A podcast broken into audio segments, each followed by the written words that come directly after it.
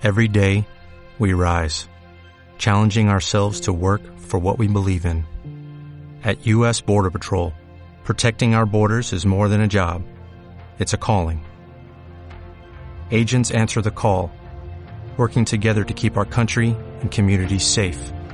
If you're ready for a new mission, join U.S. Border Patrol and go beyond. Learn more at cbp.gov/careers.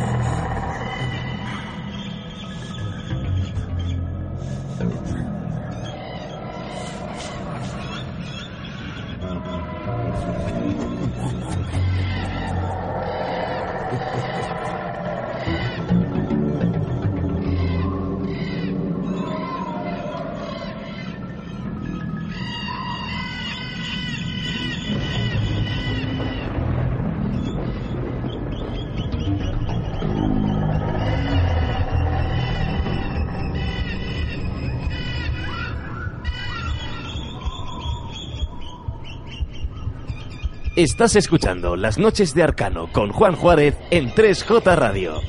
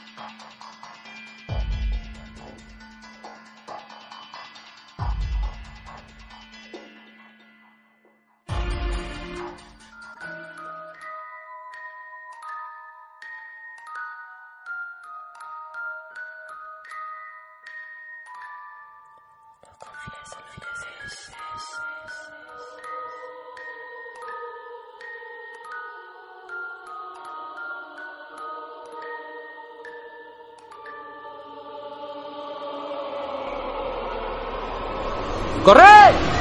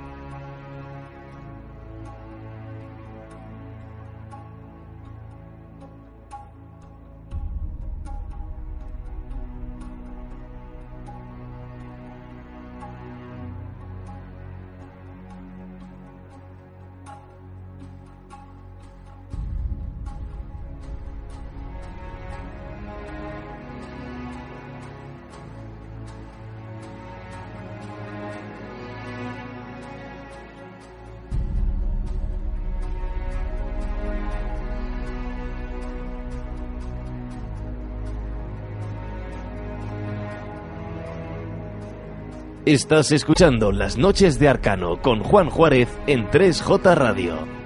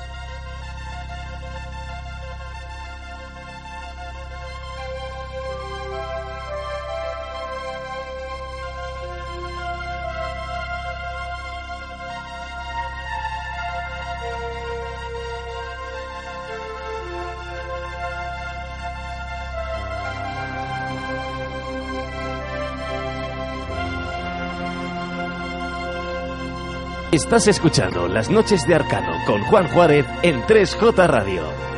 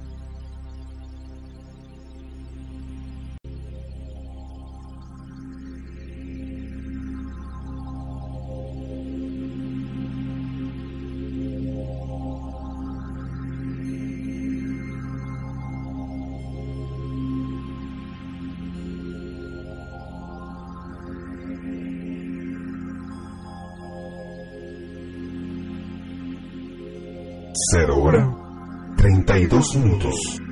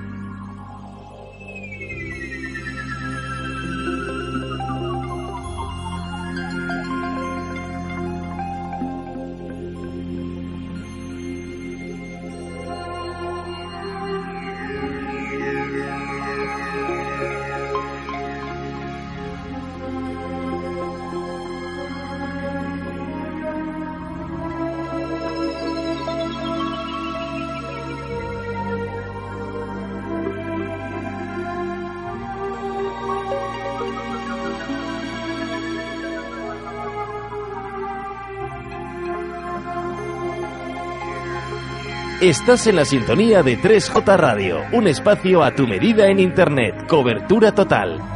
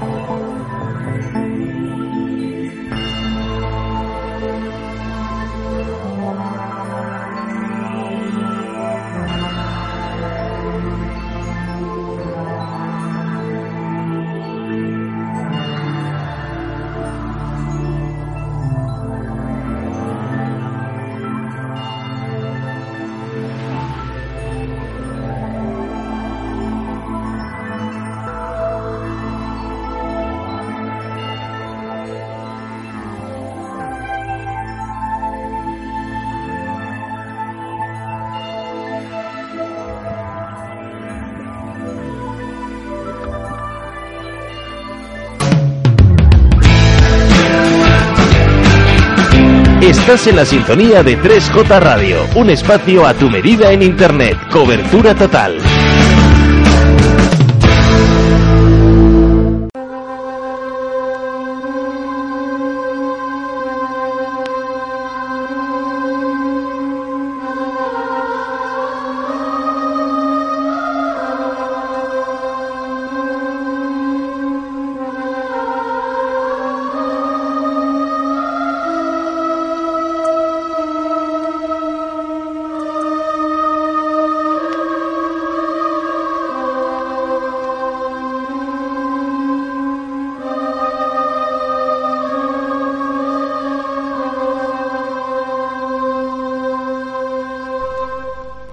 Buenas noches.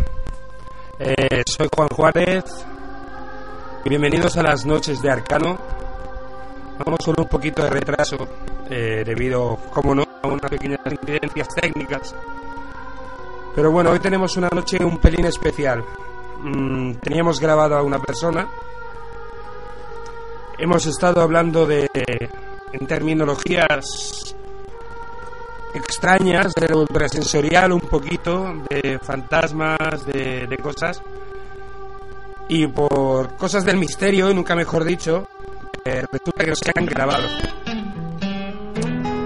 Entonces dices, mm, ¿por qué a veces, a veces te da la sensación de que eh, puede, puede ser que, que lo que menos te esperas eh,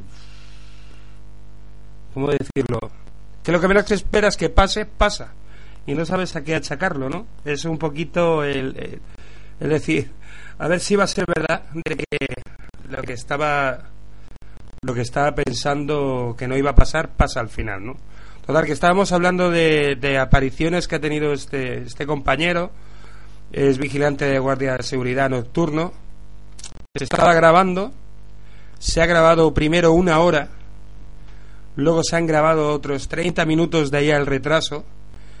Es que hemos estado hablando de temas como olores, como sensaciones, como mmm, apariciones, gritos de niños en hospitales y de la casualidad de que cada una de las dos grabaciones que se han hecho al momento de irlas a colocar en el ordenador para que en el equipo para que vosotros las pudierais escuchar, escuchar se han borrado. Mm, hay veces que, que, nunca mejor dicho, son, son misterios inexplicables. Hoy también en la noche de Arcano hoy vamos a hablar y vamos a hablar de la hipnosis. Eh, vamos a poner un, un tema de que, por ejemplo, la hipnosis, en el caso de que existiera o existiese, yo he sido a mí se me ha intentado hipnotizar dos veces y nunca lo han conseguido. Lo más cercano que he estado a la hipnosis es en el momento en el que estás sentado en tu sofá, te quedas medio dormido y entras en el estado de trance entre dormido y, y despierto, en el que la gente te habla y contesta sin querer. Eso es lo más cercano a lo que he estado yo en, en la hipnosis.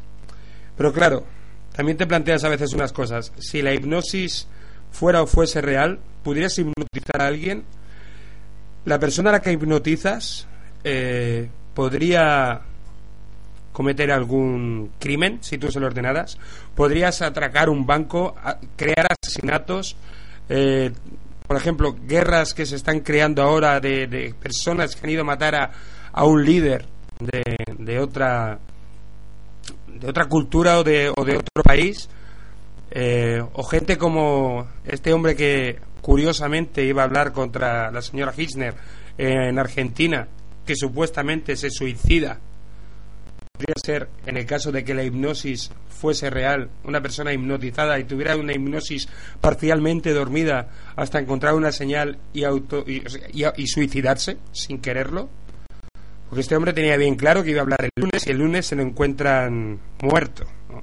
Hay, hay quien lo achaca a que sí que es verdad que se suicidó, hay quien dice que lo suicidaron y hay quien ha llegado a escuchar ya que la hipnosis es un arma bastante, bastante potente. ¿no? Digo que a mí, personalmente, lo han intentado dos veces y conmigo funciona. Ahora os vamos a poner un documental de, de la hipnosis. 23 peligros de hipnosis. 23 riesgos y peligros. Así que vamos a escucharlo. Y vosotros vosotros decís si, si, si merece la pena o no merece la pena. Así que venga, os dejo con la hipnosis ningún tipo de problema asociado a la hipnosis como tal. Ahora bien, eso no significa que no haya algunos riesgos, algunas cosas que tener en cuenta.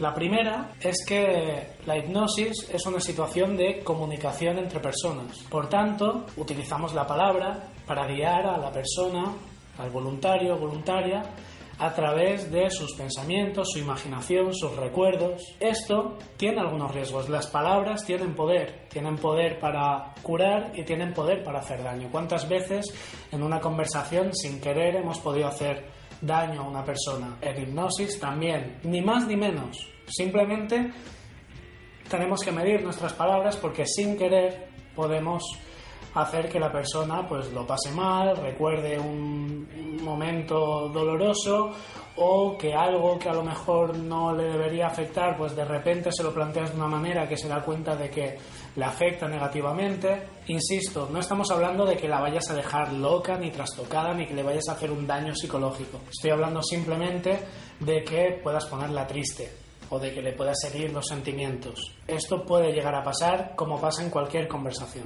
Otra cosa que tenemos que tener en cuenta cuando hacemos hipnosis es que la persona está confiando plenamente en nosotros y confía en que está segura con nosotros. ¿Qué quiero decir con esto? Que si le hacemos una inducción por shock y la persona se deja caer confiando en que tú la vas a coger y no la coges o la coges mal y se te resbala o te caes tú con ella, pues se puede hacer daño, evidentemente. No es que la hipnosis sea peligrosa, es que la persona se ha dejado caer porque confiaba en ti y tú no la has cogido. Puede sonar absurdo, pero es un error que solemos cometer muchas veces al principio. Siempre nos pilla por sorpresa esto de la caída.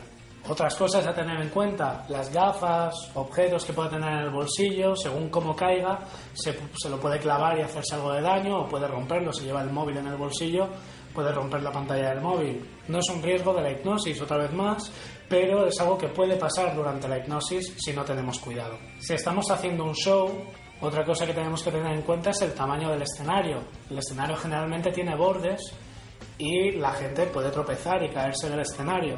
Por tanto, tenemos que asegurarnos de que la gente no se acerque nunca demasiado a los bordes. Si estamos haciendo hipnosis en la calle, debemos asegurarnos de que no estemos cerca de una carretera o si estamos cerca de una carretera, asegurarnos siempre de que la persona no pueda salir corriendo en esa dirección. Nunca sabemos lo que puede pasar con una persona hipnotizada. Si de repente le dices algo que le recuerda a algo que le da miedo y sale corriendo, tenemos que poder controlar la situación. Para esto, muchas veces recomiendo que antes de hacer prácticas que puedan entablar algún riesgo de este tipo, de que la persona salga corriendo, cualquier cosa de estas, le hagamos una sugestión, un anclaje de seguridad asociado a un sitio, por ejemplo, un árbol que haya cerca, decirle, si sientes cualquier peligro, cualquier cosa, irás corriendo ese árbol y todo desaparecerá. Este tipo de sugestiones nos puede ahorrar más de un problema. Otra cosa que puede pasarnos, que no es lo más habitual, pero tampoco es raro, y que si vamos practicando nos pasará seguro, es que nos encontremos con lo que llamamos una reacción o catarsis. ¿A qué nos referimos con esto? Nos estamos refiriendo a una explosión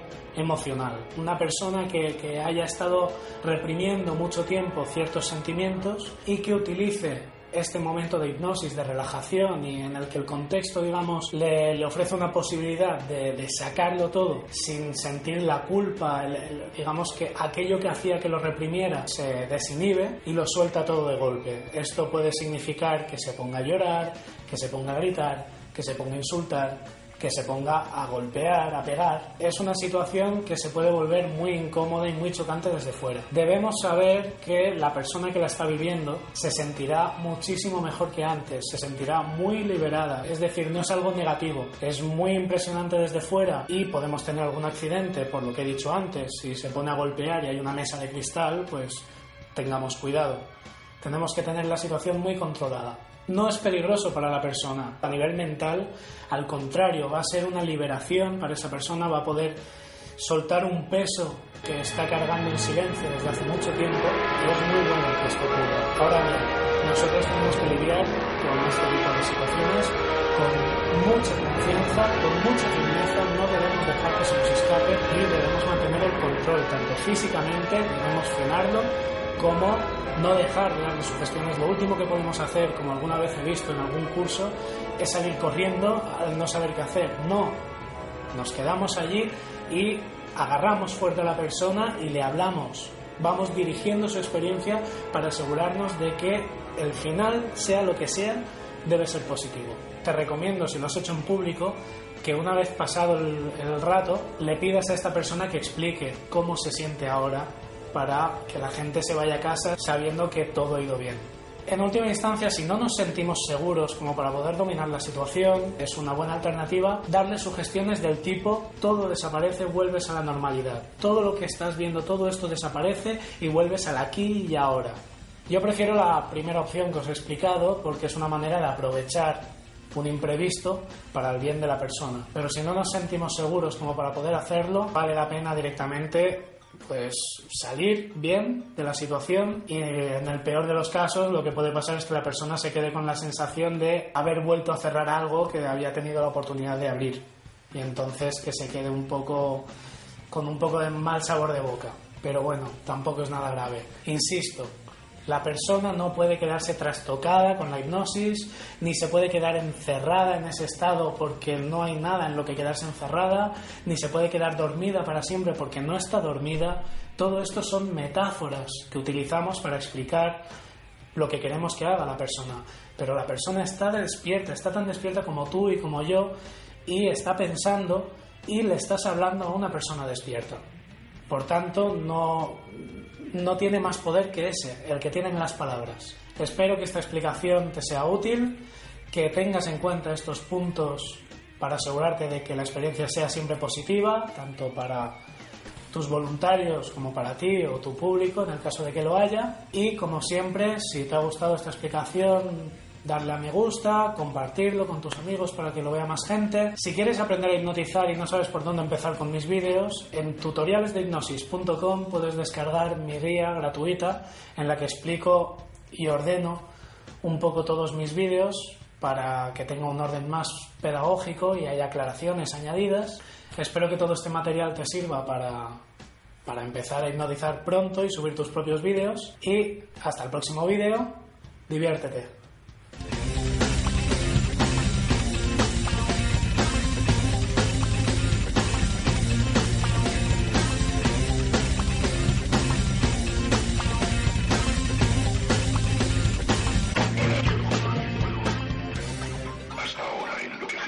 Generosamente llamaríamos tu vida te has dedicado a observar a los demás. La sociedad te calificaría como un delator, un chivato, un sotón. Yo te califico como indigno de ese cuerpo que posees y de esa vida desenfrenado. Ahora vamos a ver si estás dispuesto a mirar en tu interior y no al exterior, a sacrificar aquello de lo que tanto dependes para seguir viviendo. Ahora quiero jugar un juego. Hasta ahora que generosamente llamaríamos tu vida te has dedicado a observar a los demás. La sociedad te calificaría como un delator, un chivato, un sotón. Yo te califico como indigno de ese cuerpo que posees y de esa vida desenfrenado. Ahora vamos a ver si estás dispuesto a mirar en tu interior y no al exterior, a sacrificar aquello de lo que tanto dependes para seguir viviendo. Oh, sí. Habrá sangre.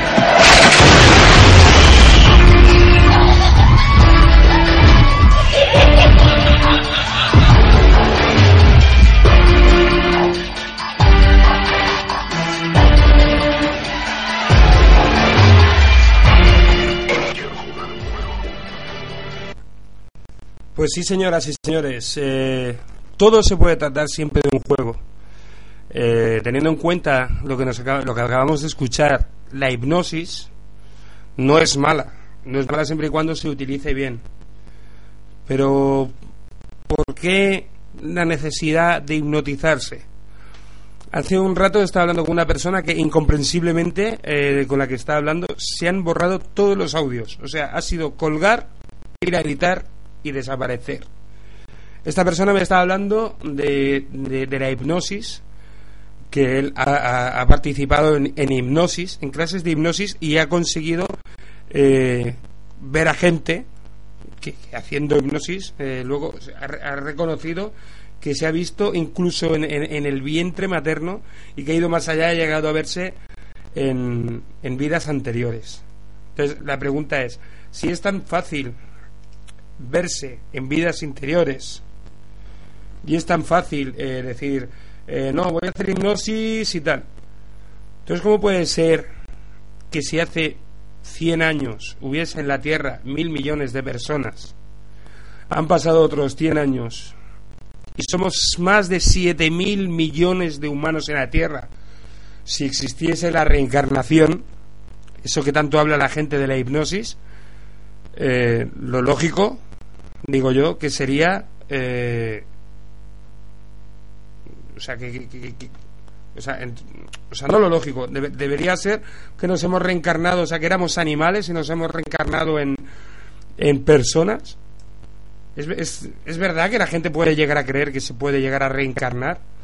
Todo el mundo dice que ve fantasmas. Eh, de hecho, ahora con el compañero Vigía Vigía, eh, el cual la semana que viene lo tendremos aquí, si no se borran las grabaciones, eh, también me ha estado comentando que, que, él, ha llegado a experimentar, o sea, este tipo, este tipo de cosas, ¿no? De, de, ver fantasmas que, que, incluso han llegado a hablar con él. Es una persona que dice que va andando, y además que ya lo escucharéis, habla con esto sin pudor ninguno y el que crea que diga que está loco, pues que lo crea, que lo diga, que, que, le da igual.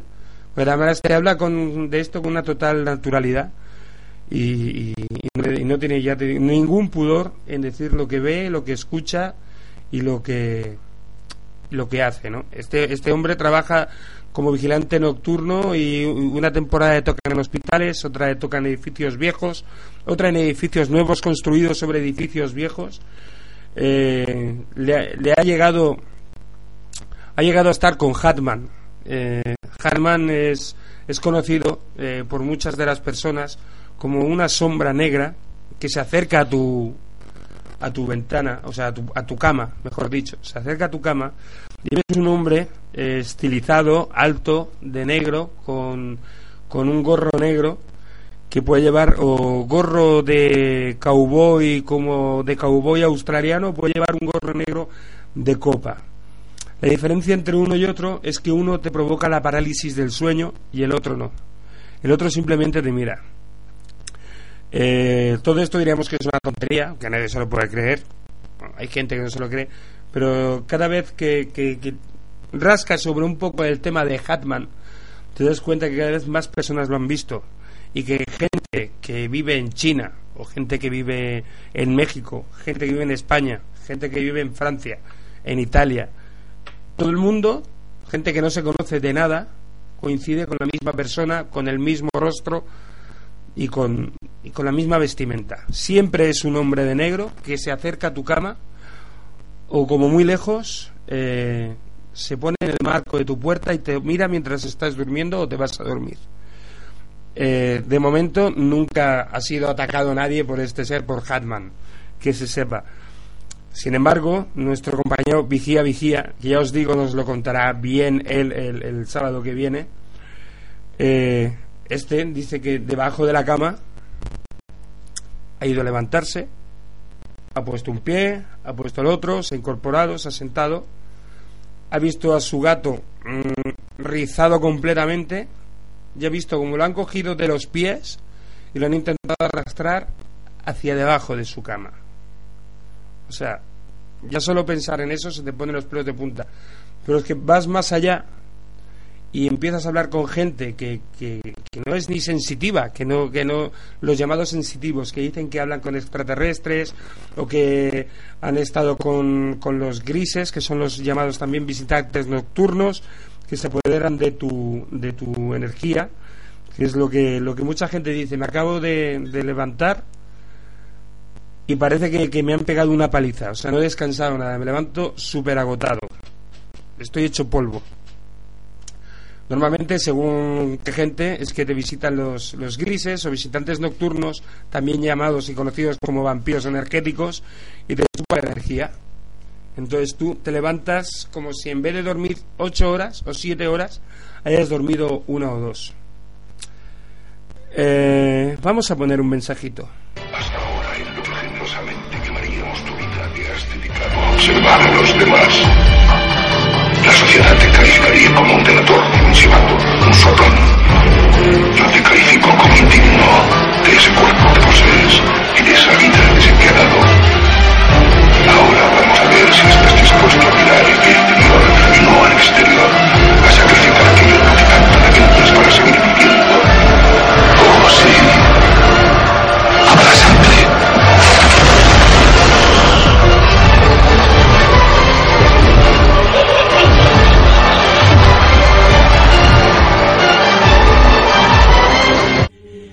Ahí está, sí señor, Sau. Sau. Ese hombre, el que jugaba a ser Dios. Ese hombre que decía, eh, estás haciendo el mal, pues te voy a hacer pasarlo mal de verdad. Esa persona, pues que simplemente busca una venganza y se, y se, se venga de todas aquellas personas que hacen el mal y que no hacen el bien, haciendo él el mal, pero siempre jugando con un juego. Eh, son la una y dos minutos de la madrugada. Eh, al ser este el primer programa, eh, estaremos hasta aproximadamente la una y media. Me gustaría hablaros sobre todo de los movimientos de los movimientos sensitivos de las personas que se centran en que escuchan algo cuando en realidad muchas veces no lo escuchan simplemente ni lo escuchan ni lo sienten ni, ni, ni nada hay gente que, que dice que es sensitiva que escucha eh, hola no que es que hablo con fantasmas no es que se me aparecen fantasmas es que tal, es que cual. Claro, luego te das, te das cuenta de que le preguntas a esa persona, ¿tú trabajas o no trabajas? Y te dicen, no, no trabajo. Vale, bien. Y dices, ¿y tienes alguna enfermedad? Sí, no, tengo no sé qué, tengo no sé cuántos, tengo una enfermedad en los huesos, o tengo una enfermedad en los pulmones, o los ácaros me invaden. Sí, ¿y qué pastillas tomas tú? Es la casualidad que yo, ya os digo, soy escéptico, me encuentro al 90% de las personas que siempre dicen que ven cosas, o están parados, o sea, parados me refiero a que son gente que no hace nada, que están todo el día viendo pajaritos, están viendo, bueno, pajaritos y, y, buitres, o sea, y luego ya dicen, bueno, pues como con esto da la casualidad que hay gente que me cree y me puedo ganar la vida, pues me meto a tarotista o me meto a, a sanador.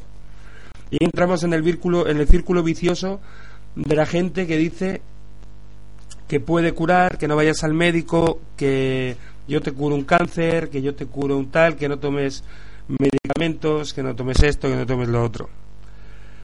Ya os digo, el amigo vigía vigía ha tenido amigos al borde de la muerte. Es más, es más, él ha estado una vez al borde de la muerte. Según sus propias experiencias, que nos narrará él, él llegó a estar metido en una ambulancia por un accidente que tuvo, clínicamente muerto, y viéndose salir de su cuerpo, elevar su cuerpo o su estado hasta el techo de la ambulancia, verle la cabeza y las espaldas a los, a los chicos de ambulancia que están dentro intentando reanimarle y verse a sí mismo tumbado medio muerto en la camilla. Hasta que lógicamente le pegaron un, un zambombazo de electricidad con los, con los desfibriladores y pegó un viaje hacia su propio cuerpo, que es lo que en teoría le, le devolvió a la vida. Este tío os, sorprenderá, este hombre, porque os lo va a contar todo de tal manera que os va a poner los pelos de punta. He llegado a contar incluso que hay espíritus violadores, llamados también demonios eh, bueno, son, son como una, un ejército de demonios que se dedican a chupar también la energía a las personas. Eh, también están eh, los demonios que se, que se, que Es que claro, es que no es que me quiera reír, pero es que no me creo nada de esto. Están los, los demonios que vienen a absorberte la energía o incluso apoderarse de tu cuerpo físico para absorberte aún así más la energía y luego eh, durante un corto periodo de tiempo eh, invadir tu cuerpo y manifestarse como, como si fueran ellos dentro de tu cuerpo, lo que llaman también el exorcismo. También traeremos aquí a un chico que se llama Dani, que es sensitivo, ha practicado algún que otro exorcismo. Pondremos unos vídeos que la verdad que son impactantes. Yo siempre he dicho lo mismo. Esta chica más que exorcitada, o sea, más que eh, endemoniada, parecía que tuviera una una enfermedad de, de, estas con- convulsivas, ¿no? Eh, Que estaba echando porque a ver, mm, hablar en arameo no hablaba en arameo, en, en, en- hebreo tampoco hablaba, ni hablaba ningún idioma que fuera un poco extraño, ¿no? Lo, más extraño que podía hablar eh, sería en catalán, ¿eh? O sea que, porque además era catalana. Y yo para mí que lo que tenía eran ataques epilépticos y tal. Que pasa que, claro, cuando tienes un padre y una madre que son muy beatos y creyentes y han probado todo tipo de cosas, si tu hija deja de tomarse los medicamentos que debería de tomarse, pues lo más lógico es que llegues a pensar que tu hija está poseída por el mismísimo demonio. Cosa que, a ver, no creo, no porque no quiera creerlo, porque la lógica me lo impide, sino que no lo creo porque no lo he visto. Es igual que tampoco he visto espíritus volando, ni he visto espíritus que se apoderan de nadie, ni he visto, bueno, miento, ahí sí que puedo decirlo. He estado sentado en una mesa de comedor tan tranquilamente, en la sobremesa, viendo la tele, y estar con tu madre, y a ver el típico vaso de agua vacía, y ver cómo se desplaza del centro de la mesa a cuatro o cinco dedos del borde. Eso sí lo he visto. Y yo mirar a mi madre y decirle, venga, va, y ella mirarme a mí y decirme, ¿qué estás haciendo?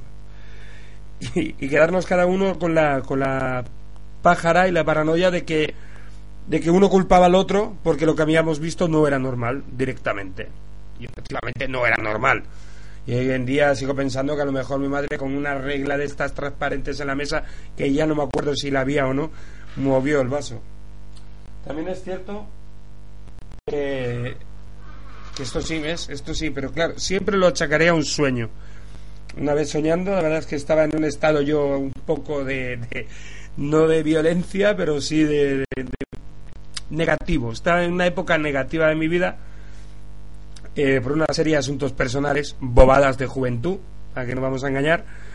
Y, y te vas a dormir y te, y te levantas a las 3 o a las 4 de la mañana. A las 3, de 3 a 4 es, un, es una hora en la que muchas personas dicen que se manifiesta que se manifiestan los los espíritus, las fuerzas malignas del más allá las, y las benignas y todas. También se dice que hay un, una guerra continua entre el bien y el mal, ¿no? Mm, eh, En la, en la Tierra, que, estamos rodeados de dimensiones por el, por el tema del multiverso.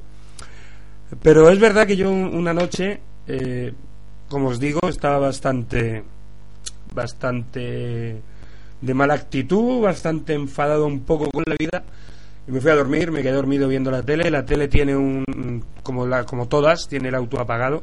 Se de hecho, se apagó, seguí durmiendo. Vi como a las tres y media de la mañana, cuatro menos algo. Me desperté y, y la verdad es que vi directamente como una sombra negra, una cara con gorro, me estaba mirando a la cara fijamente, con los ojos rojos y como sonriendo. Y como estaba cabreado con la vida y con el mundo, lo mandé a paseo.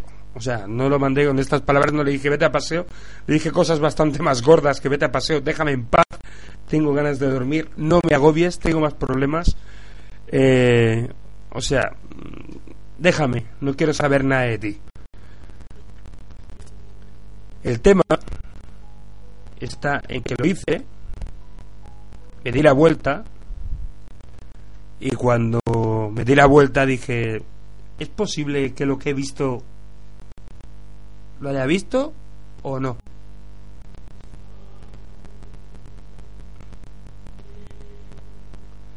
entonces te das cuenta de que sí, de que crees que lo has visto.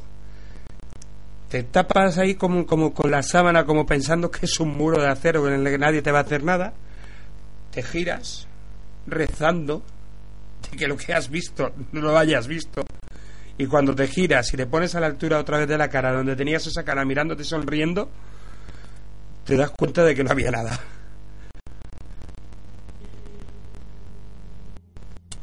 Tal es el tema que das gracias al Señor. Porque lo que has visto podía ser perfectamente parte de tu imaginación, no era real.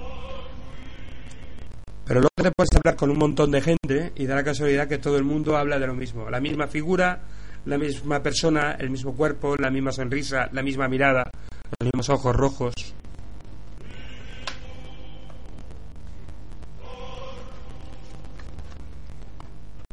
No quieres achacarlo a nada porque, claro, si eres escéptico dices, puede ser que sea real, puede ser que sea un sueño, pero también es cierto que a todo el mundo esto le pasa cuando está soñando. Y, y todo el mundo le pasa con el, con, sobre la misma hora también, 3, 4 de la mañana. Aunque también tengo otro amigo que este lo estuvo viviendo durante varios meses desde crío, pero solo que era el Hatman bueno, el que se te pone en la puerta, te mira y es como si te vigilara. Posiblemente te está vigilando de que no llegue el otro Hatman, el que te inmoviliza y te hace la inmovilidad del sueño.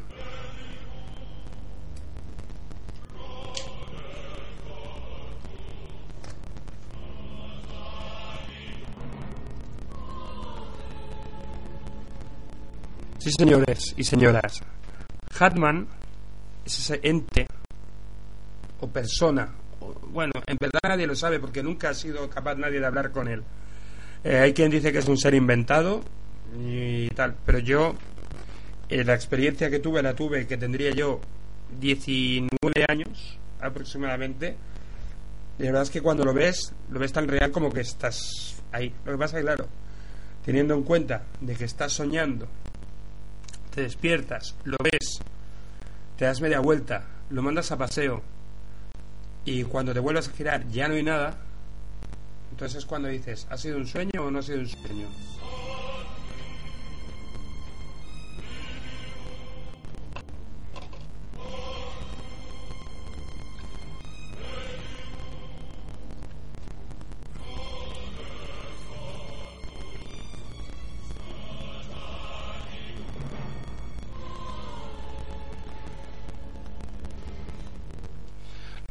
De no es que te lo encuentres, te mire y te y lo, lo, envíes a paseo, porque las teorías dicen que se acerca para alimentarse de tu energía, para vigilarte, para saber que estás ahí, que tiene esa energía ahí para cuando quiera absorberla.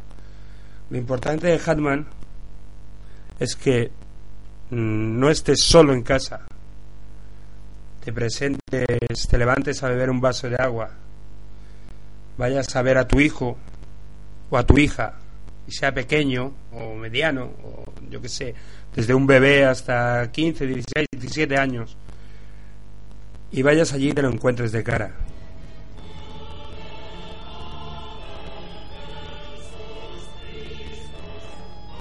Ahí es cuando algunos, y solo algunos, se han tenido que enfrentar a Hatman.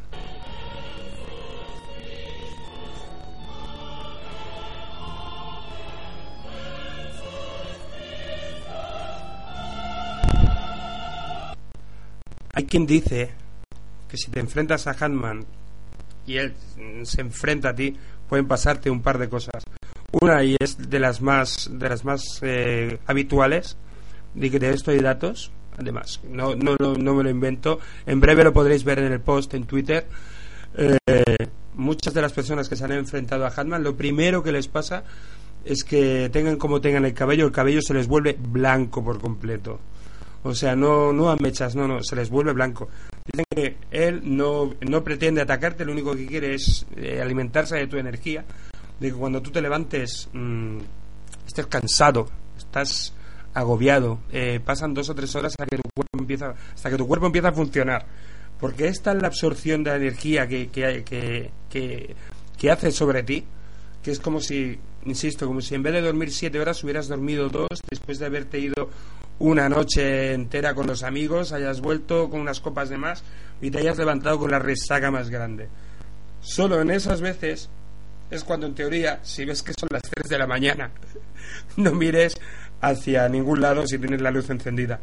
Porque también es sabido por todos que eh, al ser negro, o sea, negro, ser una sombra negra, una silueta, un perfil, un gorro, una persona alta, estilizada, con su gorro todo de negro, Eh, nadie las acaba de ver nunca, nunca se le ha visto la cara. Buscan la oscuridad. De hecho, hay gente que, que ha llegado a tener, eh, no sé si se llama fotofobia. Es, eh, la, fotofobia es. No, al revés. La fotofobia es la alergia, o sea, el, el pánico al, al, al del sol, si no me equivoco, o algo así. Pues no, al revés. A dormir a oscuras. Fobia, auténtica fobia, auténtico terror y auténtico pánico. Y sin, sin que Hatman ni ningún visitador nocturno en teoría les haya hecho nada. Pero los que lo han sufrido y se han enfrentado a él mm, por, por miedo a, a, qué es, a ir a pegar, el hecho de que ves que algo está en la cuna de tu hijo o, o, en, o con tu o, la- o los pies de tu cama o los pies de la cama de tu hijo y tal, intentar enfrentarte a él eh, es cierto que genera cierto pánico. Es más, en Filipinas, en China, en una región en concreto de China, se llegaron a encontrar no hace mucho, era cosa de un año y tal, eh, se llegaron a encontrar mm, hombres, básicamente, eh, muertos con una expresión de pánico en la cara aterradora y todos atribuían al mismo. Eh, decían que era Hatman.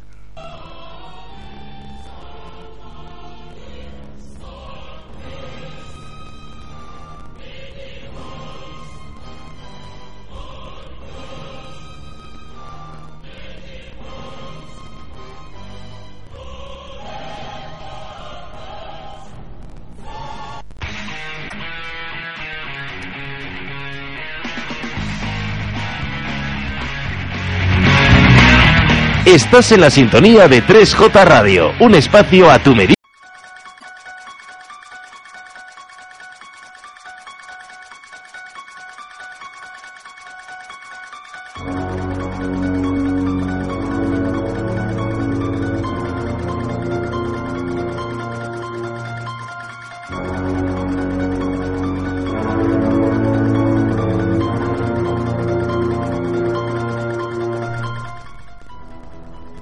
Es, verdad. Esto es la sintonía del exorcista. La sintonía a la que nunca atribuiríais a Hatman.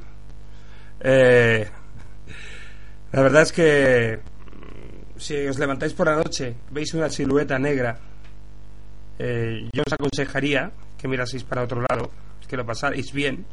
Y sobre todo hay una hay un rezo hindú, es el Babalim que Babalam, y es el libre albedrío. Es lo que nos, nos alerta y nos y hace que, que nos despejemos de toda esta de todo de, de todos estos supuestos entes, ¿no? Porque se supone que los seres humanos somos eh, seres de luz y los demás no. Se supone que son seres de otra dimensión, de otro multiverso, de otra de, de otro sitio y ellos lo único que hacen es intentar quitarnos la energía.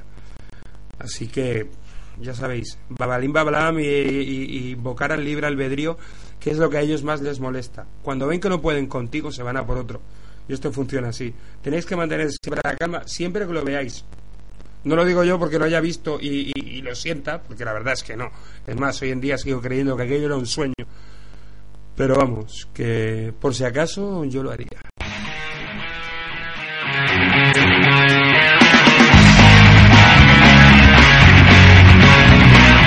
Estás en la sintonía de 3J Radio, un espacio a tu medida en Internet, cobertura total.